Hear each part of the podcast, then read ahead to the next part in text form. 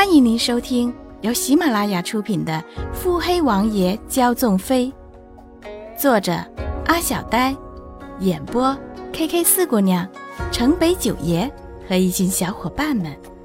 欢迎订阅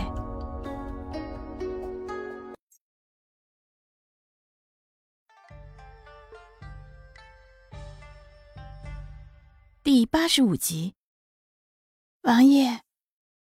穆家人做事向来说一不二，且景欢平生最讨厌无辜受过。既然王爷给景欢安了伤人的罪名，那么景欢必然是要坐实的。还请爷记住，您的第一夫人欠着我的。穆景欢清丽如玉肌的声音从嫣红的唇间滑出。洛云珏愣住了。花儿，你答应我，莫伤了他。穆景欢冷眸相对。花儿，只要你不伤他，我便放手让你去查你想知道的事。果然，还是第一美人重要的吧？指你便可的誓言，为何此时想来如此的可笑？难道这么做也是为了我考虑？那说好的皇宫险恶，不愿让我冒险呢？洛云珏，你果然好样！穆景欢骤然笑靥如花，成交，是吧？这样算是一个交易吧？不然又该看错什么？既然该看作交易的，那自己那些自作多情交付出去的心意，就收回来吧。洛云珏又愣住了。他是错了吗？为何眼前的人儿虽在笑，自己的心却那么痛？这个妖人儿，该拿他怎么办？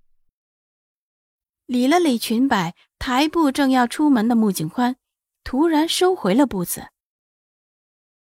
爷，若是您那鲛人再惹了景欢，景欢也是很难办的。到时候，若是惹了他难堪，可要请爷多担待了。洛云珏看着穆景欢端庄的背影，那挺得直直的脊背，似在告诉他，眼前女子的不可一世的骄傲。唯有无声叹息，蠕动性感的薄唇。爷，你已无情面再向景欢谈要求。冷冷的一句话打断了两人之间的交谈。穆景欢，你还真是懦弱，就那么怕他出口为他求情，就那么害怕听到他维护别的女子吗？是何时起了这样的心思，催了这样的念想？你尚且不敢确定他是谁，就敢付出心意了吗？那面具下的脸，若不是他，尚可安慰自己，心意之人终究为负了自己。可，若是他呢？若是他那张倾国倾城的脸，该如何劝自己收回心意？该如何牵绝心间的苦涩？一贯风淡云轻、山明水净的脸上，终于是换了愁云惨淡。王妃回来了吗？洛云珏止步于寝楼外，看着疑是幽暗。紧随主子身侧的顾全摇头：“绿衣姑娘捎信回来，王妃可能要住些时日。”面具下的眸幽深，意味不明。洛云珏侧身退步，转身去了书房。顾全跟紧步子追着，窥着主子脸色，探问：“王爷，奴才再去接王妃？”算了。他若仍未气消，再去接又如何？自那日后，他为示好搜罗的金石珍玩、新鲜趣物。他依然收之不错，但却不和他再说过一句话。这样孩子似的赌气，他哭笑不得，却又无可奈何。顾全看不出主子的心思，但多少也算知道，此时王爷心里多半是想见王妃的。那一日，主子们的争吵，他们在门外听了个七七八八，虽不能听个全貌，激烈雨声仍是隐约入耳。事后，男女主子的冷迟，使得举府仆卫如履薄冰。月末，幕府来人请了王妃回去查整账册，随后王妃便一去不归，任凭王府的马车几度来回。皆是无功而返。王爷虽面上未说，只是周身的尘霾日夜浓烈，大家伙的心也越悬越高。这日子难熬啊！骆云珏想起那日负气而走的穆景欢，嘴角不自觉的又扬。他也知那日自己的火气是大了些，他有气，自己何尝不知？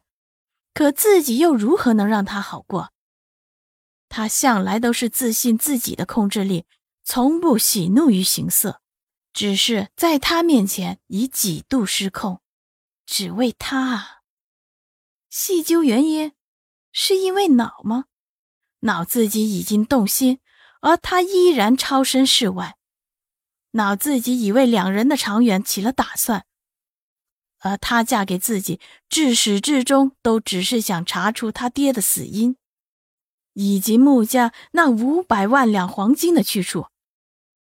他将自己置于何地？爷，宫里来人了。骆云珏抿了抿唇，前厅伺候着，北王这边去。顾全听了命令，悄然退身。剑宇，爷。门外的黑色身影闪入。你派人上幕府暗中保护王妃，切莫让他回王府来。说是王妃要回府，不要明着拦他。西楚人似乎还在打量绣相府上的贵客。是，属下明白。嗯，记住，不要让王妃发现。是。黑影融至孤寂的夜色中，洛云珏眼底蕴着算计，该来的还是来了。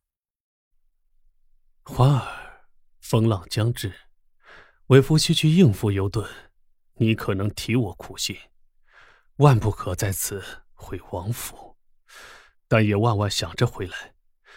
为夫想你，很想。